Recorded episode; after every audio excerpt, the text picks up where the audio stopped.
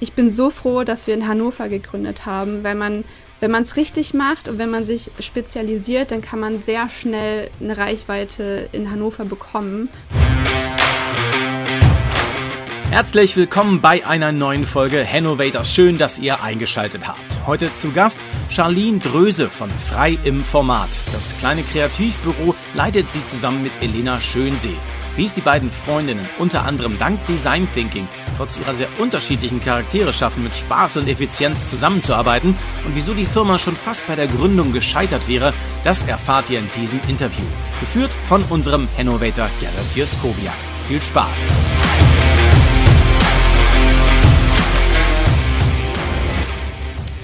So, heute hier zu Gast im Gespräch Charlene Dröse von Frei im Format. Frei im Format ist, ja, ich würde jetzt sagen, eine Agentur für Visuelle Kommunikation, Design, Thinking, Innovation spielt da auch eine große Rolle, aber wie das immer so ist, am besten wissen das ja die Gründer selbst, wofür sie eigentlich stehen. Ähm, Charlene ist eine sehr abenteuerlustige Frau, die ich bei 12 Minutes Me, meine ich, kennengelernt habe vor einer ganzen Weile. Und seitdem kreuzen sich unsere Wege immer wieder und ähm, es stand für mich gleich fest, als wir diesen Podcast geplant haben, dass Charlene auf jeden Fall eine unserer ersten Gesprächspartnerinnen sein musste. Und deshalb, ja, Charlene, herzlich willkommen. Schön, dass du dabei bist. Hi, danke für die Einladung. Ich habe mich mega gefreut, dass du uns gefragt hast. Ähm, yeah. Ja, mega cool. Und die Beschreibung, das ist eigentlich schon ganz gut interpretiert.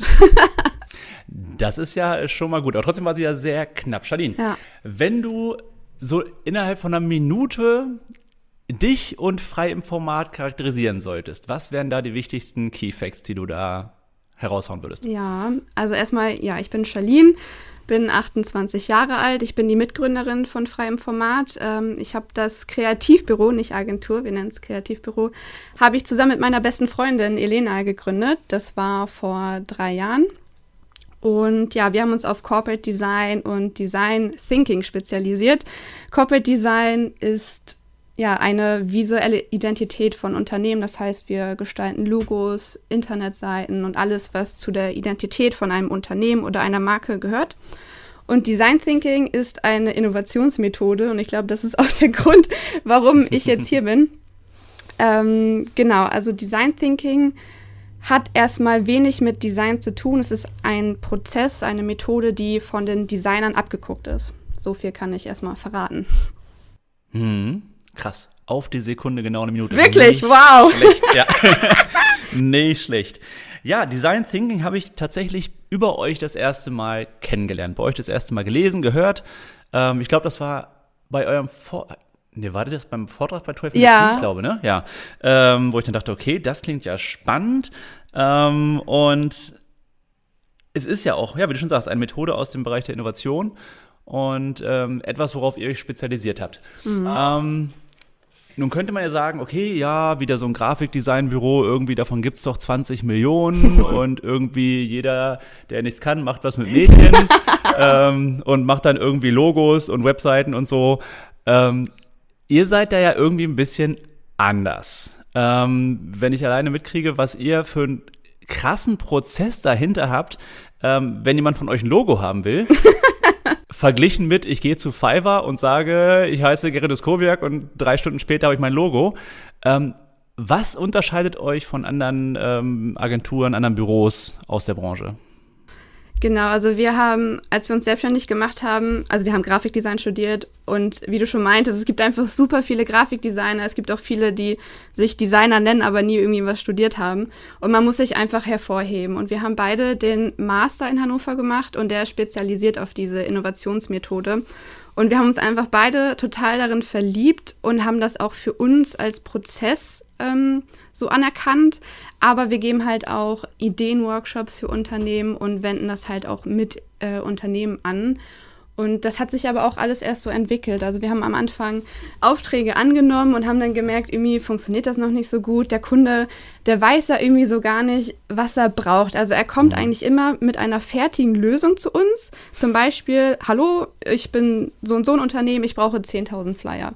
Und die meisten Grafikdesigner, die machen halt diese 10.000 Flyer, aber wir haben dann gesagt, das ist irgendwie so viel Bullshit auch dahinter und äh, mhm. wir, wir haben den, den Sinn auch gar nicht darin gesehen, etwas zu machen, wenn die Zielgruppe vielleicht was ganz anderes braucht. Und dafür benutzen wir diese Innovationsmethode, um herauszufinden, was der Kunde und was die Zielgruppe wirklich benötigt, um dann auch die passende Lösung zu entwickeln. Und das ist im Endeffekt dann vielleicht kein Flyer, sondern was ganz anderes. Mhm, also so ein bisschen so dieser ganzheitliche Ansatz auch. Ne? Genau, also wir gehen eigentlich so einen Schritt nochmal zurück mit dem Kunden. Ja. Ja, das macht ja auch Sinn, so ein bisschen von der Basis wegzudenken eben und ähm, ist, glaube ich, auch nicht immer ganz einfach, wenn man da jetzt jemanden hat, der mit einer vollkommen fixen Idee kommt mhm. und sich sagt, so, ich will jetzt hier 10.000 Flyer und die sind bitte blau, weiß und grün ja. äh, mit Kreisen und Kringeln äh, und vorne drauf ein fettes Foto von einer Sonnenblume. So. Ja, ja. Das ist auf jeden Fall eine Herausforderung und gerade bei der Gründung und am Anfang hatten wir auch irgendwie total ja die Schwierigkeiten damit, weil man hat dann noch nicht so dieses Selbstbewusstsein und die Erfahrung, wie das alles funktioniert. Und da waren wir auch die ganze Zeit am überlegen, irgendwie, wie kann man das halt besser gestalten. Mhm. Ähm, aber es ist einfach, also ich sehe das auch als Aufgabe, meinen Kunden zu beraten. Und jeder Designer, der das nicht macht, ist für mich kein guter Designer. Also es ist für mich eine Beratung und diesen Prozess machen wir gemeinsam mit dem Kunden. Das heißt, der Kunde hat zum Beispiel in diesem Workshop genau den gleichen Aha-Moment und lernt dann, mhm. ach so, ich muss jetzt einen anderen Weg gehen. Also wir stülpen das jetzt dem Kunden nicht über, sondern wir haben gemeinsam diese Momente und dann fällt es auch einfacher, ja, einen anderen Weg zu gehen. Mhm. Ähm, in dem Punkt seid ihr von meiner Wahrnehmung ja schon innovativ. Nicht alleine. Sicherlich gibt es ja auch andere äh, Büros, Grafikbüros, die das so oder ähnlich machen. Aber was würdest du sagen, wo seid ihr innovativ? Ihr habt euch ja auch entwickelt dahin jetzt in den Jahren. Mhm. Ähm, und was heißt eigentlich Innovation? Was, was bedeutet das? Was definier mal den Begriff für mich bitte. ja, ich bin so froh, dass du mir diese Frage vorher geschickt hast, äh, weil so auf den Stegreif, glaube ich, hätte ich das gar nicht so gut definieren können. Ähm, und ich kann mich noch erinnern, dass wir am Anfang der Gründung sofort gesagt haben, wir möchten nicht das Wort Innovation oder innovativ sagen, weil das damals schon so ausgelutscht war, dieses mhm. Wort. Es hat einfach jeder benutzt und es hat einfach total die Wertigkeit verloren. Aber gefühlt hat sich das in den letzten Jahren verändert und ich würde jetzt auch schon behaupten, wir sind innovativ, aber irgendwie schreiben wir uns das gar nicht so auf die Fahne. Ich glaube, man merkt es auch anders. Genau, also was bedeutet äh, Innovation für mich? Ähm, ich möchte davor noch einen anderen Be Begriff mhm. erklären und zwar Kreativität, weil das spielt für mich ähm, zusammen, also es gehört zusammen. Kreativität wird nämlich häufig missverstanden. Äh, man sagt ja irgendwie, ach, ich war heute kreativ, weil ich habe so eine Einladung gebastelt und habe ein bisschen gemalt. Ähm, das lese ich einfach überall und dann denke ich so, nein, das ist keine Kreativität. Also dieser Begriff wird total misshandelt. und Kreativität bedeutet, dass man ähm, zwei Komponenten neu zusammensetzt und daraus eine neue Lösung entwickelt. Mhm. Und ähm, als Beispiel, wenn man ähm, spazieren geht, dein Schnürsenkel ist auf und du dein, dein Schuh einfach zumachst, dann ist das nicht besonders kreativ. Das ist ja den normalen Weg, den du halt immer so machst. Wenn du jetzt aber zum Beispiel ein Kaugummi gerade im Mund hast und dein Kaugummi benutzt, um diese Schnürsenkel zuzumachen, dann sind das zwei neue Komponenten, die du in einen ganz neuen Kontext zusammengesetzt hast, um diese Lösung zu bekommen. Und das ist für mich Kreativität, weil wer macht seinen Schuh mit dem Kaugummi zu? ähm, und Innovation ist für mich ein Schritt weiter. Also man hat einmal diesen Faktor von der Kreativität, aber ähm, in Verbindung mit menschlichen Bedürfnissen. Also man löst damit ein Problem. Das ist für mich Innovation. Also wenn, weil so ein Kaugummi im Schuh ist halt nicht innovativ, aber wenn man mhm. dann irgendwie ein Bedürfnis damit lösen würde, wäre es theoretisch Innovation. Ja, also sprich, Innovation muss nicht immer sein, dass ich was von Grund auf neu erfinde. Habe ich das richtig verstanden? Genau. Sondern du löst damit ein, ein existierendes Problem. Du erfindest ja. auch kein Problem, sondern es gibt ein existierendes äh, Problem und ähm, durch kreative Ansätze findest du eine Lösung für das Problem, von der andere Nutzen haben. Perfekt beschrieben. Und das ist eigentlich auch genau das, was Design Thinking ausmacht. Das ist genau das. Es geht immer um menschliche Bedürfnisse. Es geht darum, ein Kernproblem zu erfassen und daraufhin kreative Ideen und Lösungsansätze zu entwickeln. Ja. Ähm, magst du Design Thinking vielleicht auch, weil, weil das jetzt so oft schon benutzt haben und auch benutzen werden sicherlich, ähm, in ein bisschen mehr als einem Satz zusammenfassen? ja. Weil ich glaube, das ist jetzt doch sehr kompakt. Ja, genau. Also es ist an sich eine Methode, die aus verschiedenen Phasen besteht. Ähm, es gibt welche, die mit den fünf Phasen arbeiten, es gibt welche, die mit sechs Phasen arbeiten. Ähm, jeder interpretiert es auch für sich nochmal selbst, deswegen hört man wahrscheinlich auch viele verschiedene Ansätze. Wir arbeiten halt mit den fünf Phasen. Es geht los, dass man eine empathische Phase hat. Man führt Interviews, man spricht mit der Zielgruppe, man, man versucht Bedürfnisse rauszuhören. In der zweiten Phase geht es darum, ein Problem beziehungsweise also eine Problemstellung zu definieren. Das ist meistens ein Satz. Äh, das ist auch die schwierigste Phase, die auch am, am anstrengendsten ist und überhaupt gar keinen Bock macht, weil man eigentlich nur gefühlt in so Problemen rumwühlt und mhm. das total anstrengend ist. Ähm, genau, also man fokussiert sich da auf einen Satz. Da geht es auch darum, die Probleme wirklich zu hinterfragen, weil meistens ist das Kernproblem woanders, wo man eigentlich denkt.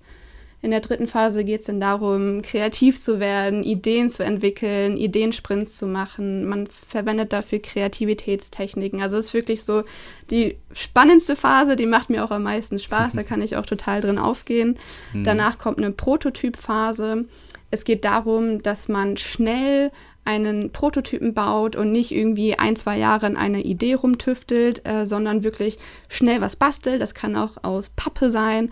Und dann geht man in die letzte Phase, ist die Testphase. Man geht raus und zeigt das jemand und sagt, hier, äh, das ist meine Lösung oder mein Ansatz für äh, dies und dies Problem und wie findest du das? Und man springt auch in den Phasen hin und her, weil danach geht man zum Beispiel wieder in die Empathiephase, wenn man gemerkt hat, das ist noch nicht die ganze Lösung oder man braucht eine andere Idee, dann geht man wieder in die Ideenphase. Also es ist nicht so linear, sondern man, man springt eigentlich immer hin und her, je nachdem, was man braucht. Und äh, man kann das für Dienstleistungen benutzen, für Produktentwicklung, für Design, also eigentlich für alles gefühlt fühlt sich tatsächlich so an. Das ist ja gerade für Innovation oder für ja, Entwicklung von Innovation im Endeffekt an sich ein, ein geiles Tool ist. Ähm, ist ja auch so ein bisschen der Fail Fast oder Fail Early Ansatz ne, mit drin. Das halt, ähm, ja, wenn es ja. eben nicht klappt, dass man es möglichst schnell merkt und man nicht halt schon ein komplett marktreifes äh, Produkt irgendwie am Start hat und dann merkt, ah, das passt ja gar nicht durch die Tür oder was auch immer das Problem sein könnte. Ähm, von daher ist es ja eine wunderbare Basis für, für Innovation. Ja. Ähm, wendet ihr das auch bei euch in der Agentur selbst an, um euch selbst zu hinterfragen? Ja, auf jeden Fall. Also wir haben unsere Prozesse daraufhin angepasst. Also was heißt angepasst? Es war jetzt nicht so, wir machen das jetzt genau so, sondern es ist, wir leben einfach diesen Prozess. Ich sehe es auch als Philosophie.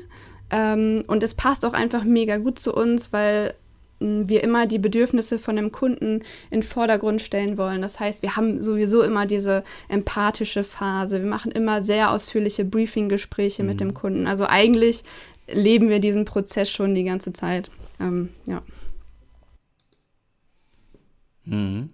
Ähm, jetzt seid ihr ein Zwei-Frau-Unternehmen. Hm. Letztes Jahr war da ja noch äh, zwischenzeitlich zu dritt, ja. mit Jelka noch dabei. Ähm, Habt ihr irgendwie Zuständigkeiten, was sowas angeht? Oder wie geht ihr damit um, wenn jetzt eine von euch eine Idee hat, hey, ich habe eine Idee, da könnten wir was anders machen? Habt ihr da Prozesse oder wie läuft das? Gerade unter Freundinnen kann das ja super laufen oder eher schwierig sein. Ja, ähm, bei uns läuft das tatsächlich immer super. Und ich sage es jetzt nicht nur, weil es öffentlich ist, sondern es ist wirklich so. Das ist auch die meistgestellte das Frage. Das sagt sie auch im Privaten. genau. Ähm, wir verstehen uns mega gut. Und obwohl wir das Gleiche studiert haben und aus den gleichen Bereichen kommen, unterscheiden wir uns doch sehr. Und ähm, ja, also ich würde sagen, ich bin immer so die Impulsgeberin. Ich bin immer die, die sagt, oh, wir müssen das machen. Ich habe das gesehen, lass uns das machen. Und sie ist immer so, okay, Charlene, jetzt halt mal kurz an und äh, was wollen wir jetzt wirklich machen? Und sie bringt dann da so ein bisschen Struktur rein und eigentlich beschließen wir immer gemeinsam, ähm, wie es weitergeht. Aber Elena ist wirklich die und deswegen liebe ich sie so sehr. Sie sagt immer, ja, Charlene, mach einfach. Ähm, weil wenn ich irgendwie auf irgendwas Bock habe, dann muss ich das einfach durchziehen und ähm, ich habe dann so viel Energie und Motivation, das zu machen. Ähm, und deswegen könnte ich auch nie irgendwo anders arbeiten, der dann sagt, ach nee, lass uns das nochmal ein Jahr lang reflektieren und irgendwie gucken und recherchieren, sondern wir probieren das aus. Wenn es nicht funktioniert, dann machen wir was anders. Wenn es funktioniert, ist super, dann geht es weiter. Mhm. Das ist bei euch tatsächlich so. Es ist äh, krass. Man sagt ja immer, Gegensätze ziehen sich an. Ähm, ich finde, das habt ihr auch auf der Website so schön beschrieben mit diesem Satz: Jeder aktive, abenteuerlustige Pol braucht sein Gegenstück. Jemanden, der Ruhe und Bodenständigkeit mit sich bringt. Wenn ja. Charlene in die, in die Stimme der Ferne rufen hört, zieht es mich zu meinen Lieben an den Orten, in denen ich meine Kreativität auflade und Inspiration gewinne. Ihr seid ja auch menschlich, bis auf den etwas absurden Humor, ja doch äh, ziemlich unterschiedlich. Ja, manchmal schon. Ich weiß nicht, was du meinst. ähm, wer das jetzt nicht versteht, der sollte mal bei Charlene auf dem Instagram-Kanal vorbeischauen, auf jeden Fall. Den packen wir auf jeden Fall in die Show Notes. Okay. ähm, Nein, du bist ja tatsächlich so die, die Abenteuerlustige, das hatte ich ja am Anfang auch gesagt. Du mhm. hast ja auch ähm, diese Studentenplattform Wanderlust damals mit aufgebaut, ähm, bist ja auch schon kreuz und quer durch gerade Südostasien gereist, warst ja in, in Peking zum Praktikum damals in der Webagentur, ähm, bist später, meine ich, auch nochmal zurückgegangen und hast da Interviews geführt. Was hat es denn damit auf sich gehabt? Äh, die Interviews meinst du? Ja.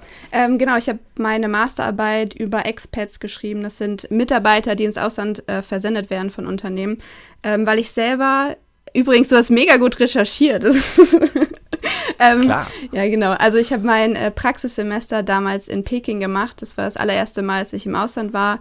Ähm, ich kannte das von früher auch nicht. Also wir hatten nie viel Geld in der Familie, deswegen war ich auch nie im Urlaub. Und das war das erste Mal Charlene im Ausland und dann halt gleich China. Und das war so krass für mich. Das war so eine andere Welt und ich fand es so genial. Ich wollte auch eigentlich gar nicht mehr weg, weil ich so viel über mich auch gelernt habe und über Kreativität und wie man Sachen anders machen kann, weil die machen einfach alles anders. Mhm. Und dann bin ich zurück nach Deutschland und dann bin ich echt in so ein Loch gefallen und ähm, hatte eine Art Depression, glaube ich, würde ich schon sagen. Ich ähm, wollte, ich habe einfach meinen Platz hier nicht mehr gefunden. Und mhm. äh, irgendwann habe ich dann recherchiert und auch herausgefunden, das ist der Rückkehrschock, also ein Kulturschock, den man wieder im Heimatland bekommen kann. Und darüber habe ich meine Masterarbeit geschrieben, aber im beruflichen Kontext, ähm, weil mhm. ja Mitarbeiter für drei bis fünf Jahre ins Ausland geschickt werden, die arbeiten dann da im Betrieb und gehen dann halt wieder nach Hause. Und ähm, da passiert das relativ häufig, dass sie auch diesen Schock haben und dann auch so, dass es so weit geht, dass die kündigen.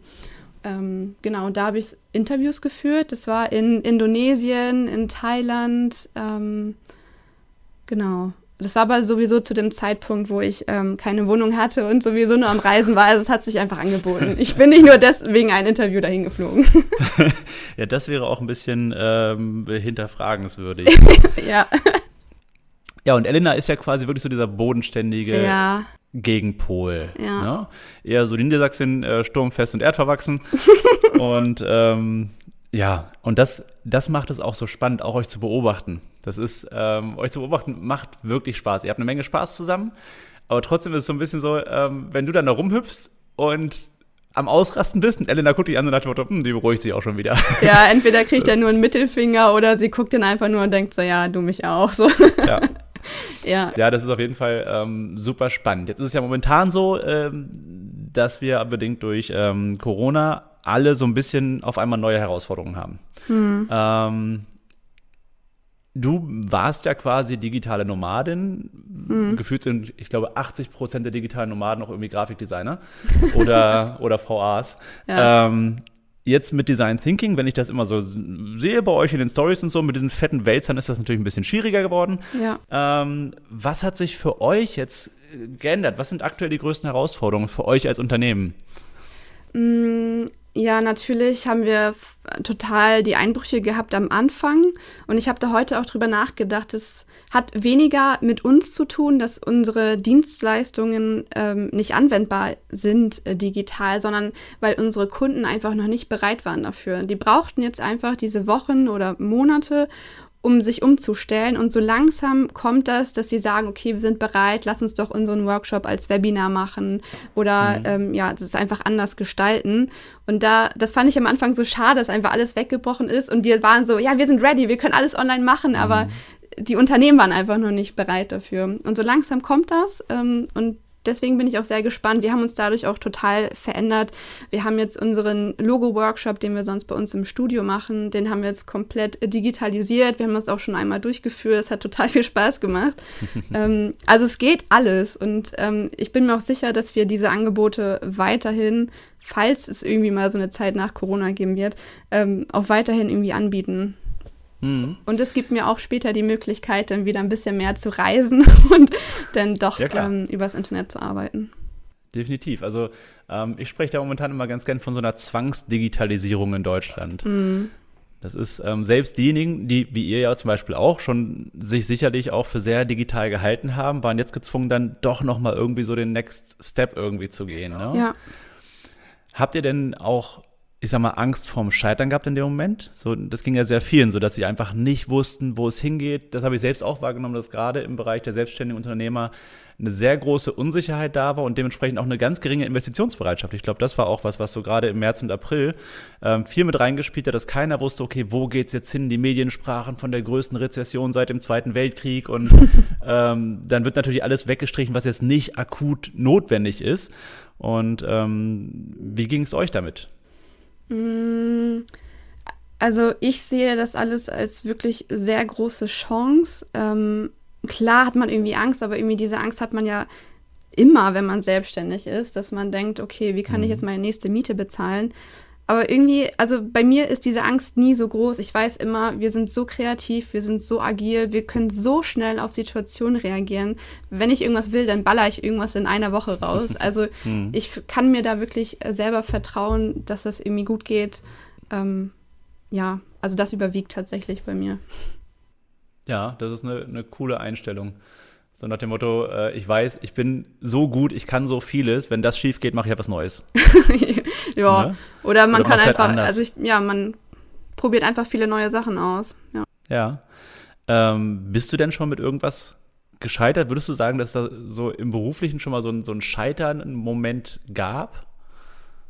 Mm, wir hatten, also meinst du jetzt in der Corona-Zeit oder jetzt? Nee, allgemein. allgemein. Allgemeiner. Ähm, ich glaube, das erste Mal, wo wir gescheitert sind, war so gefühlt nach zwei Wochen nach der Gründung. Ähm, okay. dieses, das erzählen wir auch total oft, weil das, ich liebe das einfach. Ähm, wir haben, ähm, ich glaube, ein halbes Jahr dafür gebraucht, einen Namen für unsere äh, für unser Kreativbüro zu entwickeln. Unsere Erwartungen waren so hoch. Ich habe immer gedacht, so ein Name muss so ein Geistesblitz sein und dann weißt du so, bam, boah, so heißt jetzt unser Unternehmen. Aber es gab es halt nie. Ähm, mhm. Genau, deswegen haben wir Monate dafür gebraucht und wir haben uns äh, damals frei von Format genannt.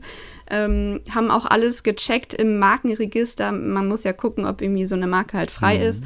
Ähm, das Problem war allerdings, dass ähm, wir, das sind ja drei Wörter, ne? also man hat ja Leerzeichen dazwischen und äh, dieses Markenregister versteht nicht, wenn man Leerzeichen benutzt. Das heißt, man muss eigentlich äh, jedes Wort äh, nochmal zusammenschreiben und dann gucken, ob es neue Ergebnisse gibt. Und wir okay. wurden nach einer Woche, wir hatten das komplette Corporate-Design fertig, wir sind mit so einem Knall rausgegangen, haben alles gepostet, alle Accounts angelegt. Dann kamen wir, bekamen wir das Feedback so, äh, ja, es gibt schon eine Agentur, die so ähnlich heißt und ihr könntet rechtliche Probleme Probleme bekommen.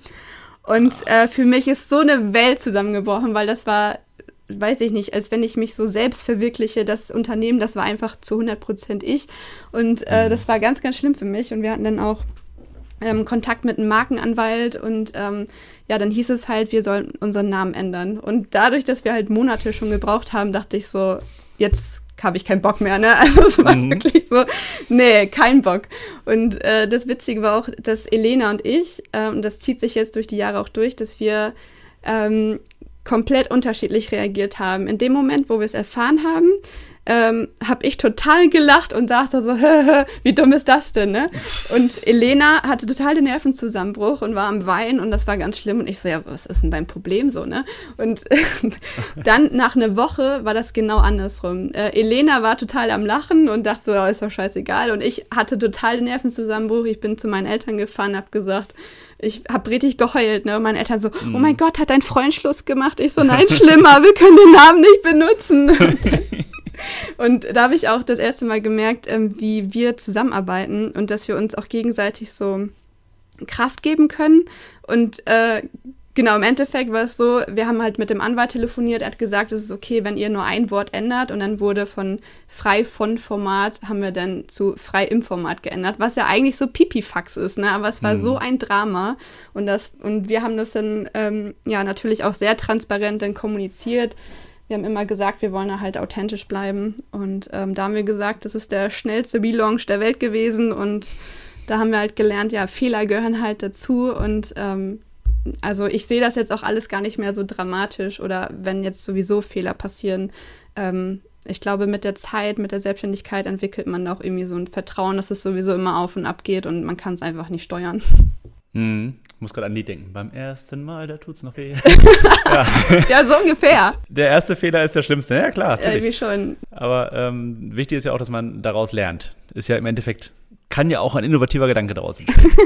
ja. ähm, nun seid ihr ja in Hannover wirklich präsent, gerade in dieser Startup-Welt. Ihr seid ja, wenn irgendwo Startup-Meetup ist, seid ihr am Start. 12 Minutes Me seid ihr immer am Start, wenn es irgendwie geht. Mittlerweile ja auch in Hameln, wo es ja da auch einen Ableger gibt, äh, mit Fabian. Ähm, warum Hannover?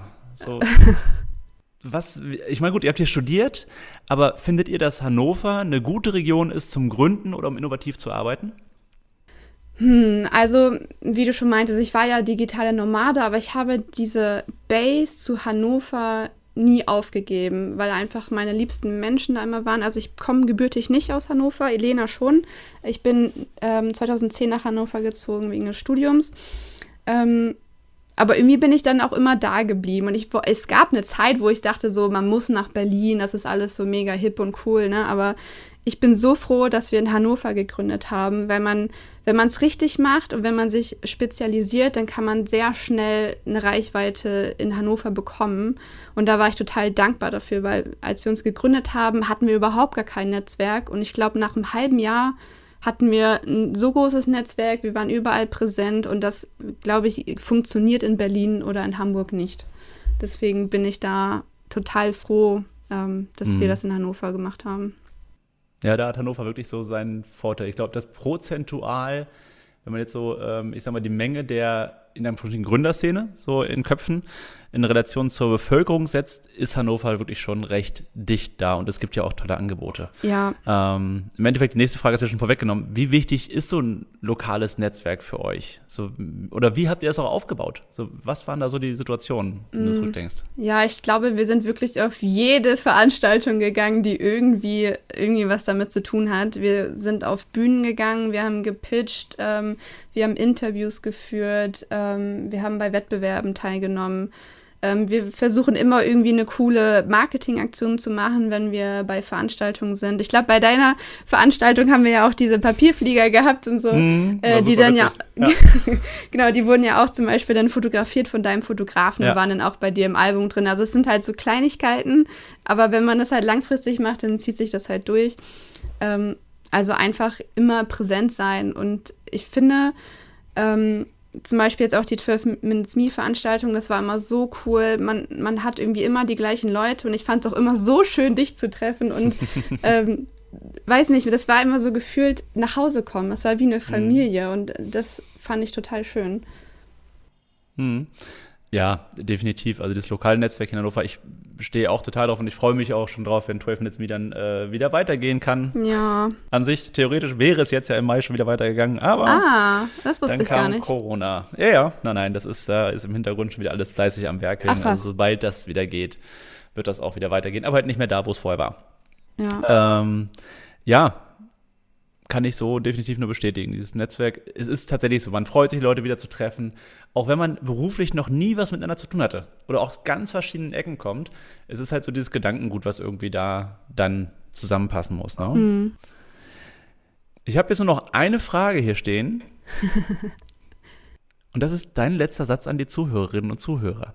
Hast du irgendwas, Charlene, aus dem Bereich ähm, Innovation, innovative Geschäftsführung oder auch Businessentwicklung oder auch aus dem Bereich äh, Design Thinking, wo du sagst, den Ratschlag, den Appell, den würde ich den Leuten gerne noch mitgeben. Ja, weißt du was? Ich habe mir euer erstes Interview angehört, ne? Und dann hast du genau die gleiche Frage gestellt. Und ich finde, mhm. man setzt sich immer so unter Druck, dass man jetzt einen Satz sagt, der so die ganze Welt verändert. Das waren ähm, jetzt schon drei. Also, ja, nein, also ich glaube, also die, die klassischen Regeln vom Design Thinking, dass man schnell mit einer Idee rausgeht, dass man alles ausprobiert, dass man ähm, ja raus an die Öffentlichkeit geht und das nicht für sich behält, ähm, dass man alles ausprobiert und halt von dem Feedback und von den Fehlern immer wieder lernt und einfach das Wichtigste ist einfach machen, machen, machen, machen und nicht labern. Es gibt genug Leute, die einfach nur labern und nicht machen. Oh, ja Äh, die haben nämlich die größte Klappe, aber daraus wird meistens nämlich nichts, ähm, sondern die Leute, die es wirklich anpacken, das ist die Zukunft. Ja, das trifft's super, weil auch bei Innovation, es bringt dir nichts, wenn du die innovativste Idee der Welt hast oder den innovativsten Plan. Wenn du nicht umsetzt, ja. hast du nichts gewonnen. So sieht's aus. Ja, Charlene, vielen, vielen Dank für deine Zeit. War Gerne. auf jeden Fall ein sehr unterhaltsames Gespräch. ähm, wer jetzt mehr über dich oder über euch wissen will, wo kann man euch finden im Netz? Ähm, bei Frei im Format auf Instagram, bei Facebook, auf unsere Website. Äh, wenn Corona vorbei ist, könnt ihr auch gerne bei uns im Studio in der Nordstadt vorbeikommen. Ähm, wahrscheinlich auf jeder Netzwerkveranstaltung werdet ihr uns dann auch finden. ja, hauptsächlich bei Instagram, glaube ich. Da sind wir am aktivsten.